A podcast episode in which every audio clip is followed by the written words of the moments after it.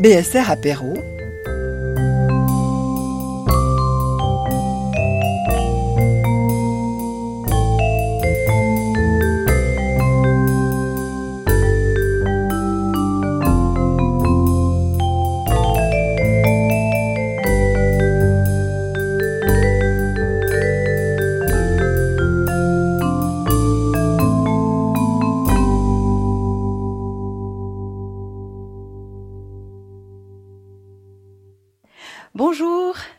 Bienvenue à tous. Merci d'être là ce matin. On est ravi d'accueillir Monsieur Jacques Légeret, qui va nous parler donc de l'énigme Amish. Euh, juste deux mots pour vous donner la date du prochain BSR Apéro, notre café littéraire. Donc la première date de 2020, ce sera le 25 janvier. On recevra Stéphanie Pahu, donc qui est linguiste et qui nous parlera de notre rapport au corps. Merci beaucoup et bonne conférence. Donc, je, je, tiens encore une fois à préciser que je ne suis pas un spécialiste des Amish. Euh, il y a des spécialistes aux États-Unis, des vrais, des vrais spécialistes, des, des, des, sociologues ménonites, notamment qui ont beaucoup étudié les, les Amish depuis des années. Il y a des livres qui sortent chaque année aux États-Unis qui sont bien meilleurs que les miens, mais le mien, les miens ont l'avantage d'être écrits en français. Euh, mais je suis par contre, alors avec ma femme, nous sommes des témoins privilégiés de la vie des Amish, puisque nous avons été adoptés par une famille Amish euh, pour des circonstances familiales très particulières. Et là, je vais parler un petit peu de notre vie familiale pendant deux, trois minutes euh, pour vous raconter l'histoire. Notre fils David est né en 1982, polyhandicapé euh, au CHUV. Il avait une espérance de vie de 15 mois. Et quand on nous a annoncé ça, moi j'étais journaliste, ma femme était enseignante dans un collège, on s'est dit, puisqu'on a mis, on a fait en sorte que euh, David vienne au monde, on va rester avec lui jusqu'à son décès. Et on, a arrêté de, de travailler, moi j'ai arrêté d'être journaliste, Catherine a arrêté l'enseignement, et puis nous sommes restés avec David. Il a eu 15 mois, il a eu 17 mois, 18 mois, 20 mois, et il était toujours là.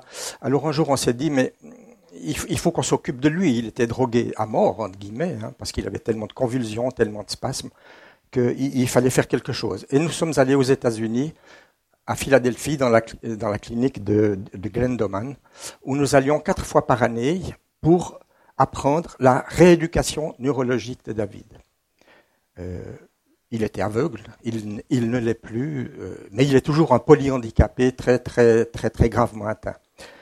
Euh, tout ça pour vous dire qu'aujourd'hui, David a 37 ans. Et nous le gardons toujours à la maison.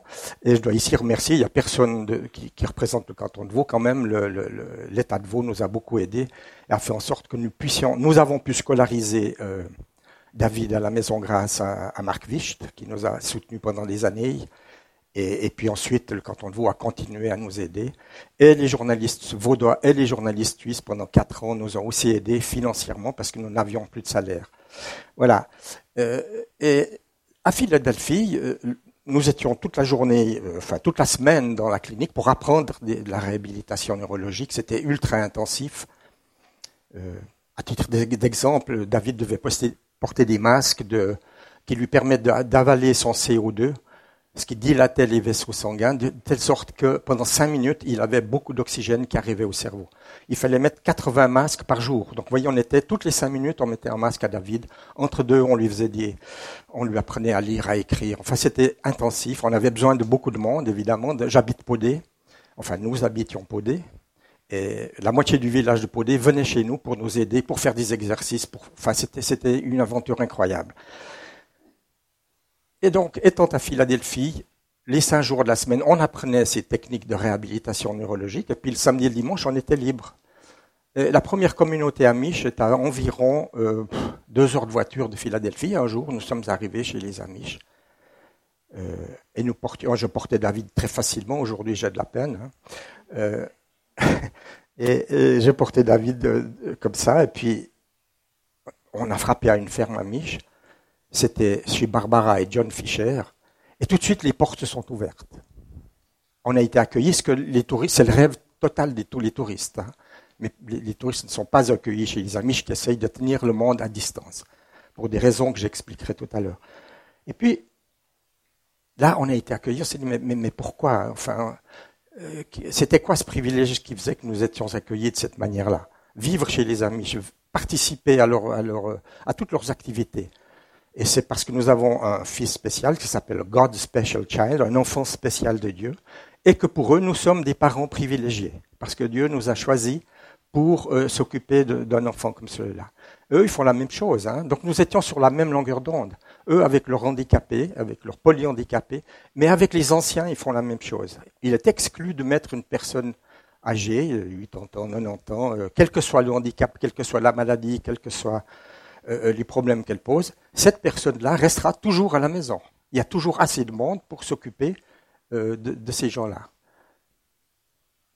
pour eux, c'est normal. C'est même pas un devoir, c'est un privilège d'avoir des gens à problème chez, chez soi. Donc, vous voyez, on était dans un monde complètement différent du nôtre déjà, hein. et, déjà du monde américain. J'ai toujours, il y a deux mondes. Il y a, il y a le monde américain, c'est ceci, et puis il y a le monde amish, c'est exactement l'inverse. Un grand spécialiste euh, américain qui s'appelle Donald Kraybill. Si vous lisez l'anglais, il faut lire ses livres. D'ailleurs, un de ses livres est traduit en français en plus. Et moi, je traduisais ses, quand il vient en Europe, je traduis ses, ses conférences. Donald Kraybill, d'un jour, il me, disait, mais les Amish, c'est une sous-culture de la culture américaine. Je lui dis, non, écoute, Donald, moi, je suis pas aussi spécialiste que toi, mais je peux dire que c'est une contre-culture de la culture américaine. J'expliquerai tout à l'heure pourquoi. Donc d'habitude, je fais des conférences avec des diapos, j'ai 150 diapos environ, c'est des images quasiment uniques toutes, puisque puisqu'on a pu vivre à l'intérieur et que les Amish refusent les photos. Donc, euh, pour des raisons religieuses, ils refusent que l'on fasse des photos. Mais, mais, nous, étant acceptés, étant presque considérés comme des Amish, euh, ben, j'ai pu faire des photos extraordinaires. Donc aujourd'hui, il n'y a pas de photos. Euh, je vais vous emmener dans les fermes Amish, essayer d'illustrer ce que je ne peux pas montrer. Mais un jour, à, Nantes, dans un château, magnifique château, je faisais une exposition de quilt Amish, et avant la conférence, il y a une dame qui se plante devant moi, puis qui me dit, ah, elle savait tout sur les Amish avant que j'aie ouvert, le bec, donc. Elle me dit, ah, c'est vous qui allez faire cette conférence sur cette tribu de nains américains qui fabriquent des kilts. Ah, je dis, alors là, elle a un problème, cette dame. Et la seule chose qui était juste dans sa phrase, c'était l'adjectif américain. Parce que les Amish, en effet, sont américains aujourd'hui. Euh, c'est pas une tribu, hein, donc ils vivent pas comme les Indiens parqués dans des tribus. Non, ils vivent, ils vivent mélangés avec les Américains, au milieu, les Américains ne vivent que dans des fermes. Euh, ces fermes sont mélangées au milieu, de, à côté des fermes amish, à côté des fermes ménonites et tout. Donc ils vivent pas du tout en tribu. Ils sont aujourd'hui 330 000 euh, dans les États-Unis, dans 32 États des États-Unis, sont organisés en districts religieux. Un district religieux, c'est 25 euh, à 35 familles. Et comme une famille a en moyenne 10 enfants, vous pouvez imaginer dans un district religieux combien il y a euh, euh, de, de, résidents. je ne sais plus où j'en suis maintenant. Vous voyez, donc. ah oui, la femme. Euh, la femme alors, les, les donc les nains, il n'y a pas plus de nains chez les Amish que, donc, chez les Américains. Donc, euh, elle faisait allusion d'une manière indirecte à la consanguinité qui, peut exister chez les Amish. Et puis, ils ne fabriquent pas du tout des kilts qui sont des jupes écossaises, mais des quilts. Pour répondre à votre question, monsieur, euh, des quilts, ce sont des patchwork surpiqués. Un patchwork, c'est qu'on on prend des, des morceaux de tissu, ou bien des chutes de tissu, ou bien on achète des tissus pour former des dessins. Et ce sont des couvertures de lit et il y a des couvertures de lit à deux couches, et il faut, tenir, faire, il faut faire tenir ces couches, il faut piquer les deux couches, du verbe anglais to quilt, piquer. Donc c'est la, couture de deux quilts qui fait, de deux de, de tissus qui fait le quilt. Et les quilts d'hiver, c'est trois couches. Mais le problème est toujours le même, il faut toujours surpiquer ces deux ou ces trois couches, d'où le nom quilt. Et aux États-Unis, c'est un art très très populaire chez dans toutes les familles américaines. Il y a des quilts des Noirs américains, il y a des quilts des Amish, enfin, il y a des musées de quilts, donc c'est un art de la décoration très très prisé aux États-Unis. Alors voilà, fin de la parenthèse sur les quilts, j'en parlerai un petit peu plus tard. Donc je me suis dit, il faut remonter la pente maintenant. Euh, des préjugés. Donc, une fois, cette dame c'était tellement erroné ce qu'elle disait que, et c'est là que je me suis dit, il faut écrire des livres. Et j'ai commencé à écrire mon premier livre, et heureusement, euh, parce que ça a continué les préjugés, notamment la télévision française, euh, des racines et des ailes, a, fait il y a quelques, temps après mon livre une émission sur les Amish. Euh, on peut avoir une opinion différente sur les Amish. On peut trouver qu'ils vivent d'une manière passéiste, rétrograde, tout ce que vous voulez, qu'ils sont bizarres, exotiques, ce que vous voulez. Mais euh, les erreurs de fait, c'est pas acceptable. Donc il y avait 40 erreurs de fait dans, dans, dans ce, cette émission de télévision de la TV française. Et j'ai protesté, j'ai écrit une lettre très polie à la télévision française. Et en même temps que moi, un Alsacien, un théologien, alsacien, qui s'appelle Claude Bécher, on ne s'était pas consulté, il a aussi écrit à la télévision française. Quel a été le résultat de nos, interventions?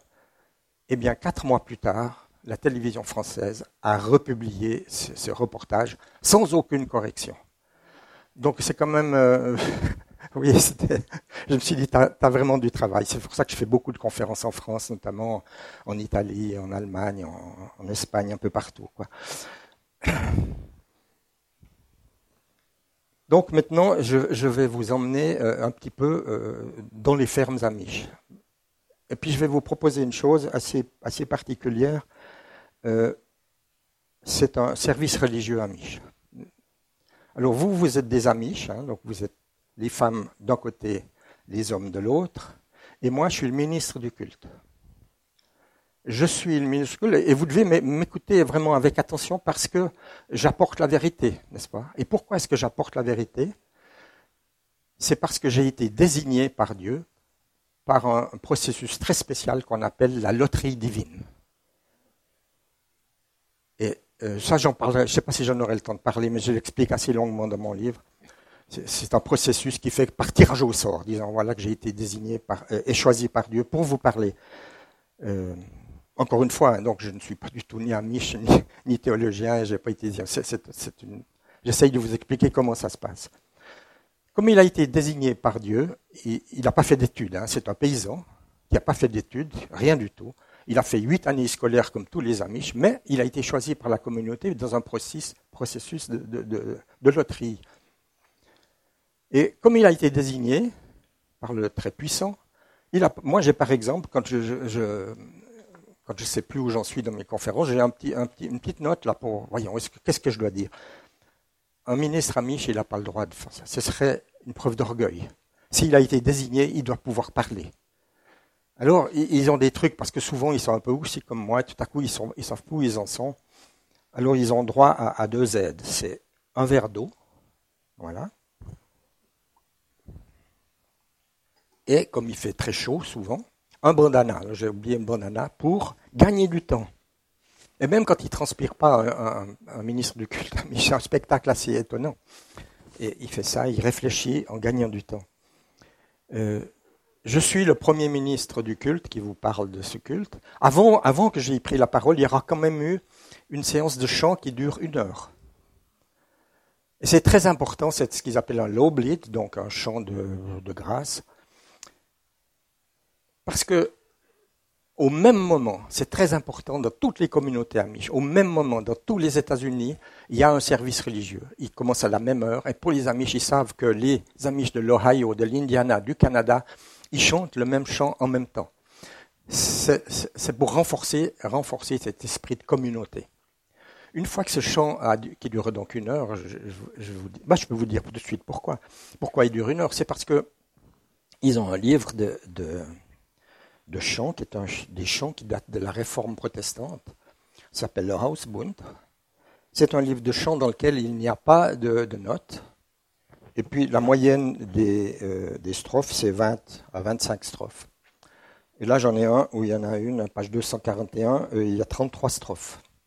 Mais pourquoi ça dure si longtemps? C'est parce qu'ils ont une manière de chanter. Il n'y a pas de musique d'ailleurs, d'abord. Il y a ce qu'on appelle un four singer c'est-à-dire quelqu'un qui va entonner le chant. Il va chanter la première voyelle, mais d'une manière très très spéciale. Et là, je vais, je suis pas un bon chanteur, mais je vais quand même vous, montrer, vous dire, vous expliquer comment ça se passe. Par exemple, la phrase euh, Vers Jesum at hum Jesum lebt, ils vont le chanter de cette manière-là.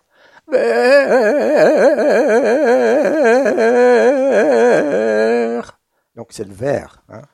Et puis ensuite, tout le monde va entonner la suite de la phrase d'une manière très très lente. Il y a une raison très spéciale à ça, c'est que durant les persécutions qu'ils ont vécues en Europe, ils chantaient déjà ces hymnes qui, se sont transmis hein, de, père en fils et de, livre en livre. Euh, leurs géoliers euh, en Suisse et en Autriche et en Allemagne se moquaient des Amish en dansant quand ils, quand ils chantaient leurs hymnes. Donc ils ont fait, ils ont créé ce qui s'appelle aujourd'hui les slow tunes, les mélodies lentes. Et ce qui est détonnant aussi, c'est que chaque chant peut avoir deux, trois ou quatre mélodies différentes. Donc le a une, il a une, importance incroyable dans, ces communautés. Là, donc un chant peut durer jusqu'à une heure, surtout le, premier. Ensuite, je vais parler en tant que ministre du culte, je vais parler pendant trois quarts d'heure. Et puis après, il y aura de nouveau des prières. Les prières sont silencieuses, toujours.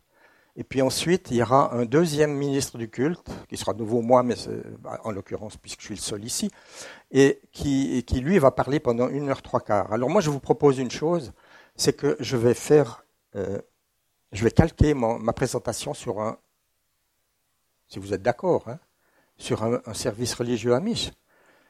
Et puis le total, ça dure quatre heures, donc on sera là à deux heures encore. Si vous êtes d'accord, ou bien je raccourcis. Bon, je raccourcis. Donc vous voyez, c'est déjà, déjà avec la description du, du culte, on est, on est dans, dans, un monde différent. On est dans un monde différent du nôtre, différent du monde américain. Alors, maintenant, on va rentrer dans une, dans une ferme amiche. Euh, en général, en moyenne, aujourd'hui encore, il y a 10 enfants euh, par, famille. Donc c'est très important. Euh, parce que quand il y a autant d'enfants, autant de cousins, autant de cousines, il se met en place l'entraide amiche. Donc, quand, il y a un problème dans une ferme amiche, euh, dans une famille amiche, il y a toujours quelqu'un pour aider. Il y a toujours un cousin, une cousine, c'est incroyable. Quand il y a un décès, euh, si quelqu'un, si un paysan décède, par exemple, sa ferme est prise en charge pendant six mois par les voisins, jusqu'à ce que tout soit remis en place. Il n'y a, pas d'assurance. Il n'y a pas d'assurance. Ils sont contre les assurances. Il n'y a pas d'assurance maladie. Mais leur assurance, à eux, c'est l'entraide amiche. C'est extraordinaire à voir. Je me souviens une fois, j'étais à Argentan-sur-Creuse, euh, dans un musée, faire une présentation, et celui qui me présentait, c'était Michel Sapin, qui était ministre des, Finances, je crois, de, euh, je ne sais plus de qui, de, Hollande, ouais, de, merci, de Hollande. Et puis je lui expliquais, Monsieur le ministre, si les Amish étaient restés en Suisse, en, Europe, euh, en France plus particulièrement, puisqu'ils ont, ils ont sont originaires de France aussi, euh, vous ne seriez pas ministre, euh, parce que les amis, ils n'ont pas besoin de ministre des Finances. Hein, y a pas vous ne seriez pas ministre de la, de la sécurité sociale, parce qu'il n'y a pas de sécurité sociale. Ils refusent toutes les assurances. Vous ne seriez pas ministre de la Défense, parce que parce que ben ils sont non violents. Donc vous, vous seriez ministre nulle part avec les amis. J'étais un petit peu surpris. Il l'a bien pris. Il m'a quand même offert un verre à boire après. Tout s'est bien passé. Et alors, dans, ces fermes, euh, c'est organisé de telle sorte, c'est un, monde, patriarcal, assez étonnant. Évidemment, euh, euh, ils lisent la Bible d'une manière très littérale. La Bible dit que, la femme soit soumise à l'homme comme l'homme est soumis à Dieu. Donc il y a une hiérarchie. Hein. Mais cette hiérarchie, vous ne la sentez pas tellement, dans la mesure où, quand ils doivent prendre une décision au sein de la famille, et c'est une famille élargie, hein. tous ceux qui sont baptisés ont le droit de vote. Donc, les femmes, elles ont déjà le droit de vote depuis toujours. Tandis que vous, en Suisse romande, nous, en Suisse romande, les, vous avez le droit de vote depuis 1972, je crois, n'est-ce pas? Et, les femmes amiches, depuis toujours, elles ont le droit de vote, elles ont le droit de prendre des décisions. Leur avis n'a pas la même importance que celui des hommes, bien sûr, mais puisqu'elles votent, euh, elles ont, elles ont quand même une voix prépondérante dans les décisions qui sont prises. C'est quand même très important parce que, euh, comme les Amish refusent beaucoup de la technologie moderne, euh, lorsqu'il y a quelque chose qui intéresse les femmes, elles, peuvent faire pencher la balance donc contre la vie des hommes, ce qui est assez étonnant dans une société aussi qui lit la Bible aussi littéralement. Donc, la plupart des Amish sont euh, paysans aujourd'hui. Selon les spécialistes, ce sont les meilleurs agriculteurs au monde. Je n'en sais rien, mais c'est ce qui m'a été expliqué, mais je crois que c'est vrai. Donc il n'y a pas de tracteurs, euh, on n'utilise jamais des tracteurs dans ces fermes. Euh, pourquoi? Parce que le, tracteur va compacter la terre. Et la terre, c'est l'outil que Dieu a donné à l'homme, donc il n'est pas possible d'aller avec un tracteur. Et si vous allez vous balader dans ces, dans ces euh, dans, ces régions-là. Vous verrez des tracteurs dans les fermes amiches, puis vous vous direz, ouais, le nous a raconté n'importe quoi. Euh, non, ces, tracteurs sont utilisés uniquement pour faire des travaux autour de la ferme, et surtout pour monter des grosses charges. Sinon, c'est uniquement le cheval. Et là, vous avez des, choses extraordinaires à voir. Euh, en général, une ferme amiche a 12, 12, chevaux, ou des mulets, ça dépend. Des mules, pas des mulets, des mules. Et, c'est des, des, percherons. Euh, je ne sais pas si vous voyez déjà des percherons. Il y a des photos de percherons que j'ai là.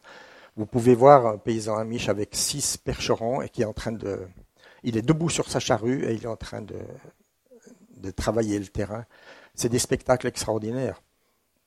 Et c'est assez étonnant parce que les percherons, si vous connaissez un petit peu l'histoire américaine, c'est eux en fait qui ont gagné la guerre civile aux États-Unis. C'est parce que les nordistes avaient importé des percherons ou bien des Belges aussi, on appelle ça des percherons belges, ils sont bruns, les percherons du perche français sont noirs. C'est des, chevaux colossaux qui ont une force extraordinaire, qui sont magnifiques. Ils ont des petites jupettes au bas des, salons, des talons, là, des, sabots plutôt. Donc c'est extraordinaire à voir. Et toutes les fermes amiches ont ça, donc, parce que c'est le seul moyen de, faire, de respecter la terre. Donc vous voyez, on, est aussi dans un monde assez extraordinaire. Ils font très attention aussi. Euh, ils ne font pas du bio. Ils ne font pas du bio où nous, on, le fait chez nous. Euh, mais ils font très attention. Ils savent très bien les problèmes que peuvent, euh, apporter les pesticides. Donc ils sont très très prudents. Mais depuis quelques années, il y a beaucoup de paysans amiches qui font du bio. Par contre, où ils font du bio, c'est dans leur jardin. Et leur jardin, les jardins amiches, ce n'est pas les petits jardins comme chez nous. Donc, un jardin amiche est suffisamment grand pour qu'on travaille avec des chevaux hein, et des charrues. Donc, mais chaque ferme, chaque ferme a un, jardin immense et dans la mesure du possible, on essaye de manger avec ce qui se trouve dans le jardin. Mais les Amish ne vivent pas en autarcie, qu'on raconte très souvent. Non, ils vivent dans une certaine autonomie. Ce qu'ils n'ont pas, ils l'achètent aux Américains. Mais quand vous êtes invité dans une ferme Amish, disons chez, je sais pas, chez les, chez les Kings, alors vous aurez, par exemple, ce sera la saison des petits pois, c'est délicieux, ils cuisent les petits pois au lait, c'est vraiment très très bon, je vous assure et puis euh, vous aurez des fraises, et puis euh, enfin d'autres choses, vous aurez un menu typique. Et puis quand le lendemain vous allez chez les, Miller, on vous dira mais hier tu étais chez les Kings, tu as mangé des petits pois et puis des fraises. Donc vous voyez, tout le monde, on mange selon ce qu'il y a dans la saison. Donc. La seule chose qui est différente, c'est que quand vous êtes invité dans une famille et que vous êtes une famille amie, vous arrivez avec votre pain, vous faites votre propre pain, et vous amenez votre propre pain dans une famille qui elle-même fait son propre pain.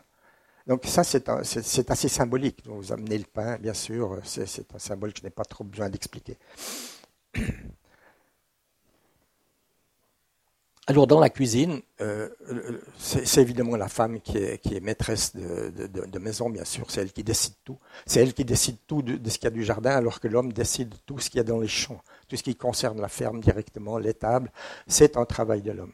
Mais les femmes, elles travaillent quand même dans l'étable, elles travaillent quand même dans la, euh, à l'écurie, elles travaillent quand même dans les champs, donc c'est vraiment des piliers de mon point de vue, et, pas seulement du mien d'ailleurs, des sociologues qui ont étudié ça, c'est des piliers de la, de la, de.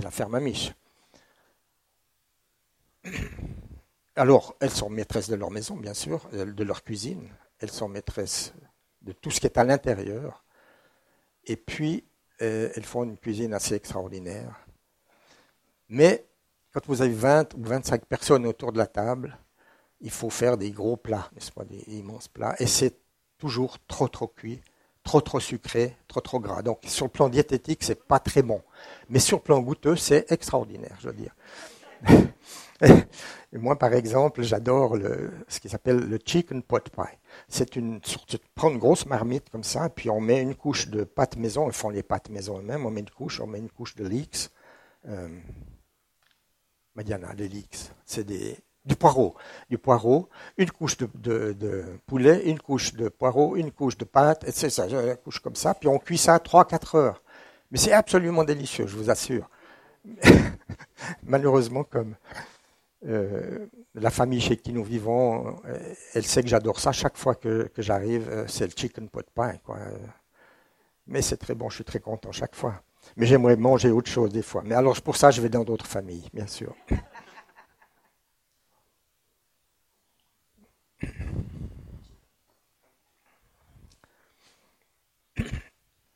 Alors, maintenant, l'école, l'école, euh, il y a, euh, si vous vous promenez, vous verrez la petite maison dans la prairie. Vous verrez autour du, dans un district, il y a toujours une, école. Cette école, elle est à distance plus ou moins équidistante de toutes les fermes, de telle sorte que les enfants peuvent aller à pied à l'école. Ça arrive que ce soit un peu trop loin, dans ce cas-là, on va à cheval, ou les parents les amènent avec un buggy. Le buggy, c'est une carriole, c'est une, calèche, une calèche couverte, complètement couverte, qui peut être de couleurs différentes suivant les États, suivant les districts dans lesquels on se trouve. Mais la calèche, elle est en général noire et blanche. Dans certaines, elle, dans certaines euh, districts religieux, elle peut être rouge, elle peut être sans, toit. Ça dépend euh, les règles différentes de chaque communauté. Alors les enfants vont été comme hiver euh, à pied à l'école. et par exemple, quand il y a des, chutes de neige très très violentes euh, aux États-Unis, les écoles américaines ferment parce que ben, les enfants ne peuvent pas aller à l'école. Tous, sauf, sauf les Amish. Et là, ils sont. La fierté, c'est pas pas quelque chose d'Amish, mais il y a toujours des petits. Alors, vos écoles sont fermées. Vous entendu, vous, les Américains, avec votre technologie extraordinaire, vous n'êtes pas fichus d'envoyer vos enfants à l'école quand il y a un peu de neige. Et, donc, euh, cette école, c'est vraiment la petite maison dans la prairie. Il y a 8 degrés scolaires seulement. Il y a une rangée de la huitième année, septième année, sixième année, etc. Les élèves sont seuls à un pupitre. Et il faut voir l'organisation, c'est extraordinaire de voir ce qui se passe dans ces salles. Je le dis, c'est extraordinaire parce que ma femme, elle est, enseignante. Elle était enseignante. Alors on a visité beaucoup d'écoles, on a eu ce privilège-là, ce que le touriste ne peut, pas le faire. Quand on est amené avec une famille amiche, on peut assister au cours. Il y a toujours un banc derrière où les parents amiches peuvent venir pour surveiller ce qui se passe dans la salle. Donc il y a un contrôle, il y a un contrôle qui est fait euh, en permanence. Les maîtres d'école ne sont pas diplômés, ils n'ont pas fait d'études du tout. Ils ont été choisis par chaque communauté parce qu'on les considère comme de bons amiches. Il n'y a qu'une seule condition, il faut être diplômé. Et il faut être, euh, pas diplômé, il faut être euh, baptisé. Et il y a huit années scolaires. Et quand vous les voyez travailler, vous voyez les huitièmes qui aident les septièmes, qui aident les sixièmes. C'est incroyable. il y a un silence extraordinaire. Et puis la maîtresse, elle utilise des moyens pédagogiques assez, assez étonnants. Par exemple, pour le calcul, ils ont, ils ont des, sortes de, tableaux en papier, en, carton ici. Puis on, apprend aux enfants les additions, les divisions, les soustractions. Et la maîtresse prend dans un coin chacun des élèves les uns après les autres. Puis elle leur fait faire des calculs comme ça dans un coin, par exemple. J'ai dit, mais attendez, c'est vraiment pourquoi, pourquoi ces enfants sont tellement silencieux? Il y a quelque chose qui, quelque chose qui joue pas, quoi. Chez, les nôtres, c'est impensable. Pensez bien. Euh, et puis on se dit, non, mais c'est pas normal, ça. Puis tout à coup, il y a la récré, au bout de deux heures et demie, il y a la récré, puis ils vont dehors, et puis tout à coup, vous découvrez, ils sont comme les nôtres. Ils shootent, ils crient et ils jurent euh, en Pennsylvania Dutch. Ils sont vraiment comme les autres. Par contre, qu'ils ont appris, mais ils l'ont appris par l'exemple, n'est-ce pas? Parce que tout l'enseignement se fait par l'exemple. L'enseignement religieux, la même chose. Il n'y a pas d'enseignement religieux qui est fait tel quel. Non, c'est tout par l'exemple. Donc, euh, c'est vraiment extraordinaire de voir ça. Alors, j'ai emmené, euh, récemment, j'ai emmené un ami à, à, nous qui est doyen, qui était doyen, parce qu'il est à la retraite maintenant, mais il, était doyen au collège Arnold Raymond. On a fait le tour des amis amiches. Puis un jour, je lui dis écoute, j'ai organisé une visite dans une ferme, dans une école amiche. Euh, on ira voir demain, on se lève à 6 heures et puis on, sera à 7 heures à l'école. Puis il me dit, oh non, mais arrête, écoute, moi j'en ai marre, je, fais de l'enseignement toute la journée, je dois organiser les programmes, appuyer. Enfin, je dis, écoute, elle a organisé ça pour nous, on va y aller, puis on restera jusqu'à la récré, puis après on part. On dit, bon, bon, ok. Alors il a accepté. Alors on est allé à la récré. Je lui dis, ben viens, on part mais non. Puis va dire, ben non, je veux voir la suite. Alors il était tellement stupéfait de voir cette organisation, de voir comment ça se passait. Mais il y a quand même un problème. Il y a eu un problème. Il n'y a que huit années scolaires. Et la loi américaine oblige d'avoir neuf années scolaires. Et dans les années 1920, les, Amish allaient dans les écoles américaines, mais ça leur déplaisait souverainement parce qu'on leur enseignait trop de choses que eux, considèrent comme inutiles, euh, notamment la gymnastique, l'éducation sexuelle, enfin la science. Voyez, la science pour des gens qui, qui lisent la Bible d'une manière littérale, c'était pas acceptable. Alors ils ont créé les premières euh, écoles Amish. Euh, Mais ça posait le problème, euh, d'abord, qui étaient les profs hein? Ce n'était pas acceptable pour l'État américain que, étant bon amiche, on pouvait être enseignant.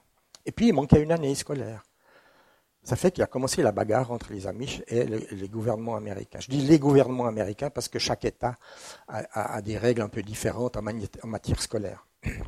Dans l'Ohio, c'est différent de la, Pennsylvanie, etc. Mais euh, les, parents Amish insistaient et envoyaient leurs enfants dans ces écoles. Et notamment dans, l'État de l'Ohio, là où il y a le plus d'Amish, on mettait les pères en prison parce qu'ils envoyaient leurs enfants dans, des écoles Amish. Alors les Amish ne se rebellaient pas, ils allaient en prison, ils disaient, c'est normal qu'un chrétien soit persécuté, donc euh, ça fait partie de notre vie de chrétien, donc voilà, ça, et ça, a duré jusqu'en 1972, jusqu'à ce que là, à ce moment-là, il y a un, avocat américain qui a porté la cause euh, des Amish devant la justice euh, suprême des États-Unis, qui a décidé en faveur des, Amish, que les Amish avaient le droit d'avoir leurs écoles ce qui a ouvert euh, la porte à toutes les sectes amish qui, eux, aussi ont le droit d'avoir leurs propres écoles aujourd'hui. C'est pour ça que ces sectes, ces sectes américaines prolifèrent, parce qu'elles ont le droit d'avoir leurs propres écoles. Mais j'ai traduit euh, le jugement de la Cour suprême des États-Unis, enfin une partie, je ne vais pas vous infliger euh, la traduction entière, mais c'est assez intéressant parce qu'il y a eu une réaction en Suisse à la suite de ce jugement. Je vais juste en lire un petit peu. Euh, donc 1972, euh, euh, c'est un extrait hein, de Warren Burger, qui était le Chief Justice, donc le, chef, le patron en chef de la justice américaine, qui a dit l'éducation supérieure tend à mettre en valeur l'accomplissement scientifique et intellectuel, l'accomplissement de soi-même, la compétitivité, le succès et la vie sociale avec d'autres étudiants. La société amish privilégie l'apprentissage informel par le savoir-faire, une vie de bonté plutôt qu'une vie intellectuelle. Elle préfère la sagesse à la connaissance technique, le bien-être commun à la compétition. Elle met l'accent sur la séparation du monde, c'est très important ça, plutôt que sur l'intégration au monde contemporain. Et il a poursuivi, nous ne devons pas oublier qu'au Moyen Âge, d'importantes valeurs de la civilisation occidentale ont été préservés par des membres d'ordre religieux qui se protégeaient eux-mêmes de toutes les influences mondaines par l'isolement. Et alors, ça a eu une petite répercussion en Suisse que je vais aussi vous lire, puis il y aura une petite énigme que vous devrez résoudre. Un écrivain suisse qui, ayant lu ce jugement, il a écrit un livre euh, sur l'éducation. Je vous lis quatre lignes de son livre une façon de vivre qui nous paraît étrange et même erratique, mais qui n'interfère pas avec les droits ou les intérêts d'autrui, ne saurait être condamnée parce qu'elle est différente. Et rien ne nous permet de présumer que la majorité actuelle a raison de vivre comme elle vit et que les Amish ont tort de mener leur vie comme ils la mènent. C'est quand même, ça nous interpelle quand même pas mal. Et c'est un écrivain suisse euh, dans un livre euh, dont j'ai oublié le titre, euh, attendez voir, oui, trois pamphlets pédagogiques, 1972. Marianne, Madiana, tu dis pas qui c'est. Hein, euh, vous savez qui a écrit ça? C'est un écrivain très célèbre que malheureusement on, ne lit plus aujourd'hui. Oui, monsieur? Non, non, non, non. Ah, presque. Presque. Allez-y, allez-y. Bon, tant mieux comme ça, pendant ce temps, je peux boire un petit coup.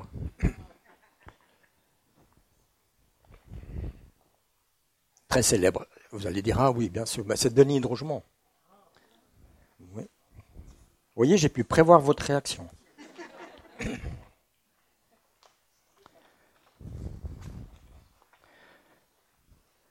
Donc en fait, pourquoi est-ce que les Amish veulent vivre euh, euh, Et là, je suis obligé de faire un petit cours d'histoire. Je suis désolé parce que c'est partie de cette histoire suisse que, vous ne connaissez pas, que je ne connaissais pas avant, que très très peu de monde connaissent, que quelques théologiens protestants connaissent un peu. Euh, il faut savoir pourquoi les Amish veulent vivre séparés du monde et vivre de cette manière. Eh bien, retournons à 1525 à Zurich.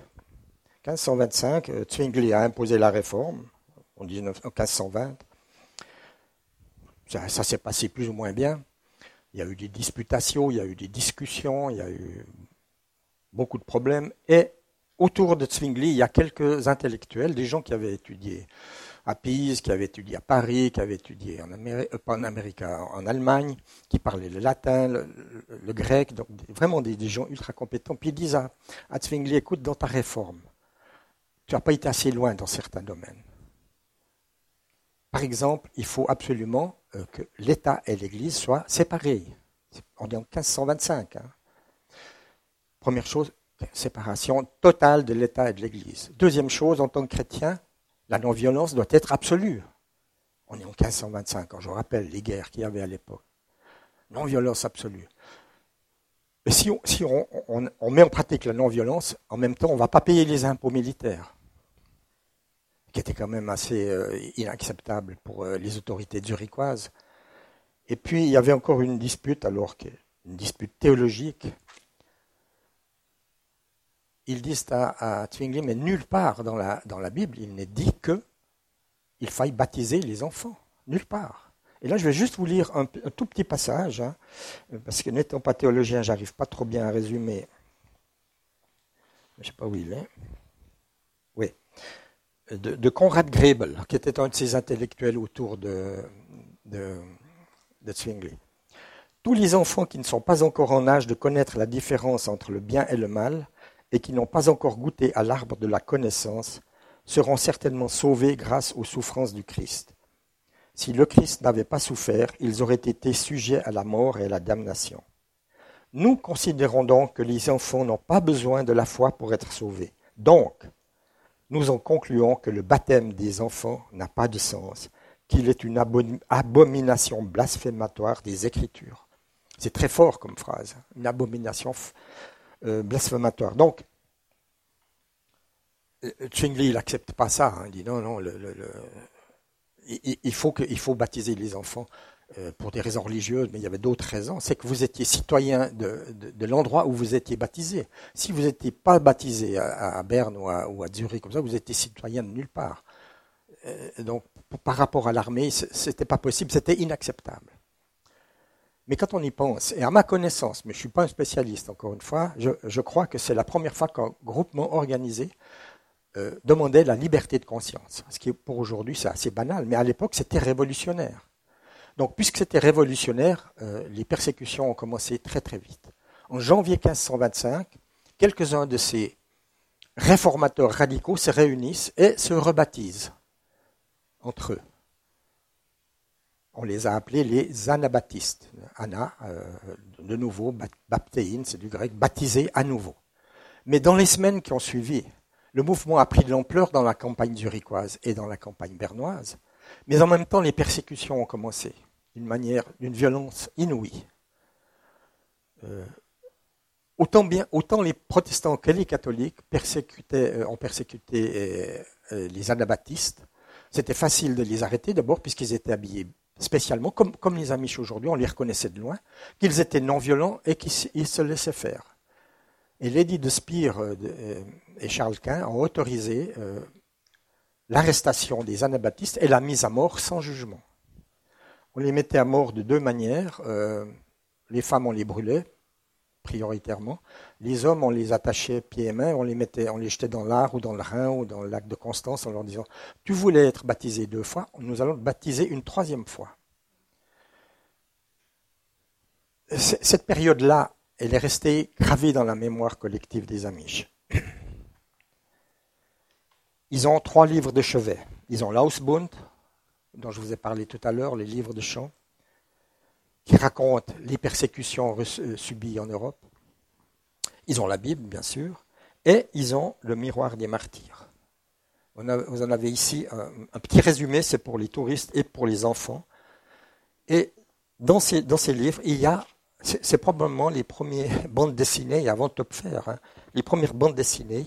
C'est un graveur hollandais qui a gravé le martyr, l'histoire du martyr des anabaptistes de France, de Hollande, de Suisse. Et c'est très très spectaculaire au, niveau des images. Vous pourrez regarder ça tout à l'heure. Et ça, c'est un petit livre. Donc ça, c'est pas le livre de chevet, ça c'est plutôt pour les enfants. Et le livre de chevet, il est là. Voilà l'histoire des martyrs. Vous voyez, je ne sais pas combien, mille, mille, je ne sais pas combien de pages. Je n'ai même jamais regardé. ouais, 1200 pages. Il y a ces fameuses, il y a ces fameuses reproductions. C'est l'histoire des martyrs. Le premier martyr étant Jésus-Christ. Ensuite, il y en a un deuxième, Saint-Étienne. Et puis après, il y a toutes les histoires des, martyrs euh, euh, qui s'est passé en Suisse, en France et en Allemagne. Et ça, c'est le livre. Et, et, ce livre leur dit une chose. Vous pourrez le, revoir hein, tout à l'heure. Le monde, le monde est dangereux. Il faut le tenir à distance. Donc, ils, ont vraiment intériorisé cette, euh, cette notion-là. Et en plus de ça, ils font une lecture de la Bible, encore une fois littérale, euh, qui dit euh, ne vous conformez pas au monde, soyez des pèlerins dans ce monde de passage, soyez de passage comme des pèlerins dans ce monde. Donc, si vous posez la question à un ami, il, peut, est capable de vous dire beaucoup de citations de la Bible qui justifient cette mise à distance du, du monde qui est dangereux. Il ne le juge pas, hein, il ne le juge jamais. Simplement, ils disent, votre manière de vivre ne convient pas à ce que nous croyons, nous. Alors, ils sont, parfois en contradiction avec la loi américaine, forcément, puisque, ils obéissent à la loi américaine, mais ils obéissent aussi à leur loi à eux. Et cette loi à eux, ça s'appelle leur nom. C'est les règles amiches. Leur nom, il y a quelques lettres écrites au XVIe et XVIIe siècle en Europe, elles sont écrites. Et après, il n'y a plus rien d'écrit. Ce sont des règles qui s'accumulent petit à petit au cours des années, au cours des siècles. C'est les règles de la vie de tous les jours. Et pour l'enfant amiche, l'ordon, c'est ainsi que le monde est, c'est ainsi qu'il doit être. On n'a pas besoin d'expliquer aux enfants amiches parce qu'ils voient bien par l'exemple quotidien ce qui est autorisé, ce qui est interdit. Et puis, quand il y a eu le monde moderne qui est arrivé, avec la technologie moderne, évidemment, cet ornon a dû être précisé, parce qu'il y a des choses qui sont acceptables pour les Amish et des choses qui sont inacceptables. Alors, l'ornon, c'est la règle de vie. C'est le moteur de la vie Amish. Et puis, un moteur, il a besoin de quoi? Un moteur, il a besoin d'essence. et l'essence, c'est la Gelassenheit. C'est un mot allemand euh, qui veut dire... Euh, ben, vous dire beaucoup de choses. Euh, modestie, c'est une manière d'être. Voilà, c'est une manière d'être, de ne pas se rebeller contre contre le destin, de ne pas de ne pas se mettre en avant, de ne pas d'être d'être modeste. C'est vraiment ce qui décrit le mieux le sens qu'il donne à la Gelassenheit. Et quand, quand, une femme amiche fait des quilts, elle fait jamais des quilts pour se mettre en valeur elle-même, n'est-ce pas? Euh, elles font pas une création comme une femme en Europe ferait euh, en voulant faire des choses extraordinaires. Ce serait contraire à la Gelassenheit cette modestie qu'on exige de, tous les amis. Voilà, c'est très important de toujours avoir à l'idée cette notion de, Gelassenheit. Alors, ils vont discuter quand il, y a, quand il y a une nouvelle technologie. Donc ils font pas, ils refusent pas la technologie moderne comme on raconte n'importe où. Euh, ils en font un choix sélectif, ce qui est légèrement différent. Je vais vous donner quelques exemples. Euh, L'automobile, ils ont compris très vite, hein, c'est la mobilité pour soi-même, automobile. Donc ils ont interdit euh, l'automobile parce que ça allait permettre aux jeunes Amish d'aller au contact du monde américain et, de revenir avec des idées qui pouvaient mettre en danger la communauté. Donc ça a été interdit très rapidement dès que les automobiles sont apparus aux États-Unis. Mais un Amish, il a le droit de monter dans une automobile pour aller chez le dentiste, pour aller, euh, je sais pas, en ville. Mais qu'est-ce qu'il va faire? Il n'a pas d'automobile. Il va demander à un voisin américain ou un voisin ménonite de le conduire. Et puis, ou bien un mariage, ils vont beaucoup à des mariages ou à des enterrements. Dans d'autres États, des fois, il y a 600 kilomètres. Donc, vous ne pouvez pas aller à cheval, hein, c'est pas possible. Alors, ils engagent ce qui s'appelle des chauffeurs d'Amish, n'est-ce pas? Qui conduisent les Amish avec les voitures. Et, et, et, je parlais une fois avec le fameux Donald Craybill, puis il me disait, écoute, Jacques, tu vois, euh, aux États-Unis, moi j'arrive à prévoir euh, ce qui va se passer dans notre pays dans cinq générations. La moitié de la population sera amish, puis l'autre moitié conducteur d'amish. C'était un peu une blague, bien sûr. Mais euh, voilà. Et, maintenant, donc, là, ils ont discuté, oui, on a le droit d'aller dans une voiture, mais on n'a pas le droit de la conduire. Puis après, c'est posé la question des, les entreprises amiches. Ils sont, ils sont très entreprenants, ils sont, des travailleurs extraordinaires, notamment dans le travail, du bois, construction des maisons, peinture des maisons, des trucs comme ça. Alors, ils créent des entreprises, et puis ils engagent des, ouvriers américains. Donc, ils ont besoin de voitures. Alors, ils vont acheter la voiture, ça, ils ont le droit, mais ils ont dû discuter longtemps. Mais c'est un des ouvriers qui va conduire la voiture. Donc, donc ça, c'est un compromis. Il y a des compromis que les Amish euh, s'autorisent, et il y a des compromis que l'État américain force les Amish à accepter. Par exemple, l'électricité publique, les Amish la refusent totalement parce que euh, ben, c'est l'irruption du monde extérieur dans, la, dans la communauté Amish, bien sûr, avec des idées qui pourraient mettre en danger la communauté. Mais l'électricité elle-même n'est pas mauvaise, donc on va utiliser une certaine électricité. C'est ce qu'on appelle l'électricité euh, Amish. Ben, c'est tout bêtement la lampe de poche. C'est le moteur diesel qui permet de faire de l'électricité. Parce qu'avec le moteur diesel, vous n'êtes pas directement dépendant du monde américain, encore une fois. Tenons le, le plus loin possible, mais on peut quand même utiliser ce qu'il y a de bon dans ce monde américain. Et dans les années 1970, l'État américain euh, est arrivé, est venu chez les Amish et leur dit écoutez, vous vendez du lait, c'est la, culture principale, c'est le maïs pour les, vaches, et puis le lait, évidemment, c'est le revenu principal, numéro un. Mais votre lait, il est dans des immenses citernes. Puis avec la chaleur qu'il fait en été, euh, en Pennsylvanie, en Ohio, ça pose problème. Donc il faut réfrigérer ça. OK? Alors ça, ils pouvaient réfrigérer avec les moteurs diesel. Mais après, les Américains leur ont dit, mais attendez, le lait réfrigéré dans ces immenses cuves, il faut non seulement qu'il soit réfrigéré, mais il faut qu'il soit remué. comment est-ce qu'on remue 5000 litres de lait hein? C'est pas facile. Voilà. la solution, c'était d'avoir des pales qui, sont posés au milieu et puis qui, marchent comme ça. Mais marchent comment? Avec une batterie de 6 volts Ça va pas. C'est pas assez puissant. Il fallait une batterie de 12 volts. Donc les, amis ont, discuté pendant des années, jusqu'à ce qu'un jour ils acceptent une batterie de 12 volts. Pourquoi une batterie de 12 volts était inacceptable? Parce que ça pouvait permettre, par exemple, de brancher une radio. Donc irruption du monde extérieur dans la ferme. C'est souvent comme ça. Alors, ils ont, par exemple, pour le, téléphone, ils ont été les premiers, les premiers euh, agriculteurs à accepter le téléphone. C'était utile, en hein, 1910, euh, pour appeler le vétérinaire, pour appeler les pompiers, parce que toutes les fermes amiches sont en bois. Donc, il y a souvent des feux qui prennent, toute la ferme y passe. Alors, ils ont accepté le téléphone, installation du téléphone. Au bout de six mois, ils se sont dit, alors là, il y a un problème. C'est l'irruption du monde hein, extérieur vers nous, sans contrôle aucun. On peut se téléphoner pour se demander comment on va. Euh, et, puis, on peut parler avec n'importe qui de l'extérieur. Donc, ils ont interdit, ils ont interdit euh, le téléphone. Et puis, c'est quand même des Suisses hein, à l'origine. Ils se sont dit, ouais, mais il faut trouver un compromis. Parce qu'ils se rendaient bien compte qu'ils interdisaient quelque chose d'utile. Et le compromis, ça a été d'autoriser certaines familles, mais pas toutes, à avoir un téléphone dans une cabane, dans un petit cabanon. Souvent, c'est des, cabanons qui tiennent à peine le coup. Quand il y a un coup de vent, tout part. Qu'on va mettre au fond d'un jardin. Mais le jardin Amish, comme je vous l'ai dit, le jardin Amish, il est, il est, il est grand. Hein, donc ça peut être 300 mètres au fond du jardin, sous un, un tilleul ou bien sous un sol pleureur en général.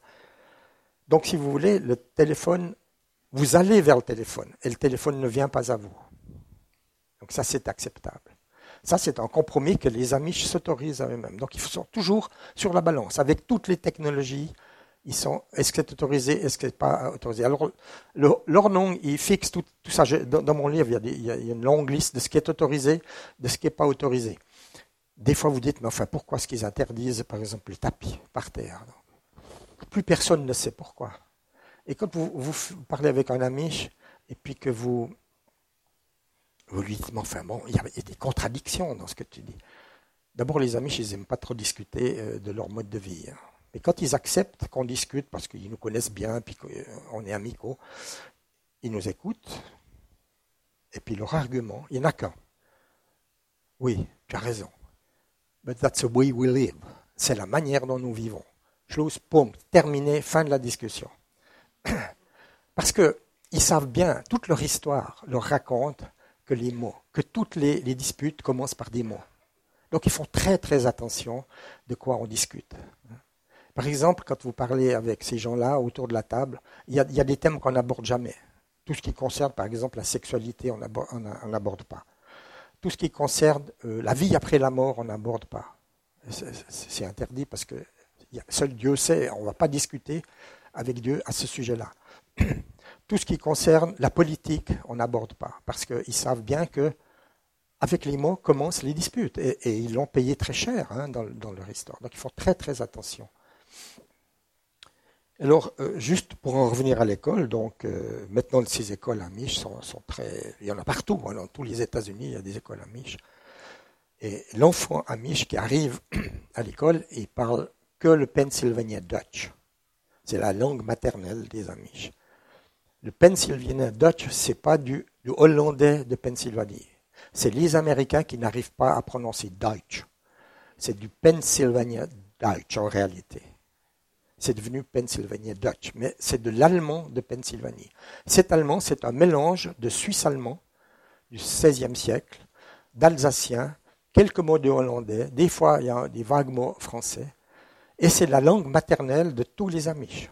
C'est vraiment ils, discutent entre eux uniquement comme ça. L'anglais, c'est la, la, langue des Anglais, des autres. On est tous des Anglais hein, pour eux. Donc vous, comme moi, comme ceux qui ne sont pas amish, sont des Anglais, en souvenir de la colonisation anglaise aux États-Unis. Alors j'y arrive. Ils arrivent, ils parlent. L'enfant euh, amish arrive, il ne sait que le Pennsylvania Dutch. et l'apprentissage se fait à ce moment-là de l'anglais à l'école. Et l'apprentissage se fait par la lecture de la Bible, notamment. Euh, et ils lisent la Bible en anglais. C'est la traduction du roi James. Hein. Euh, mais comme ils savent.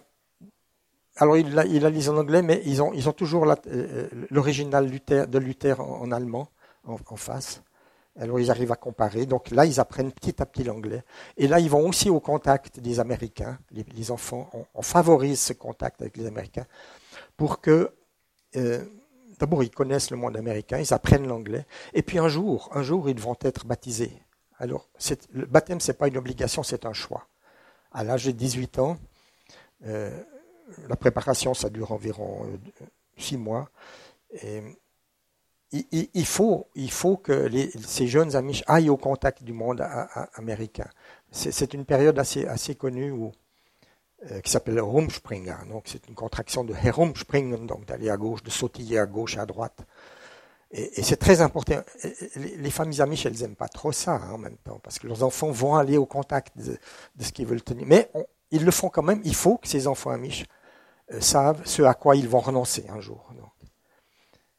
Et, c'est assez étonnant euh, de voir que dans les années 1970, seulement 60% des enfants amish devenaient amish par baptême, parce que sur le plan culturel, ils sont amish, sur le plan religieux, ils ne sont pas amish. Ils sont amish uniquement dès qu'ils sont baptisés. Et aujourd'hui, 93, c'est les derniers, les, derniers chiffres, 93% des jeunes enfants amish deviennent amish.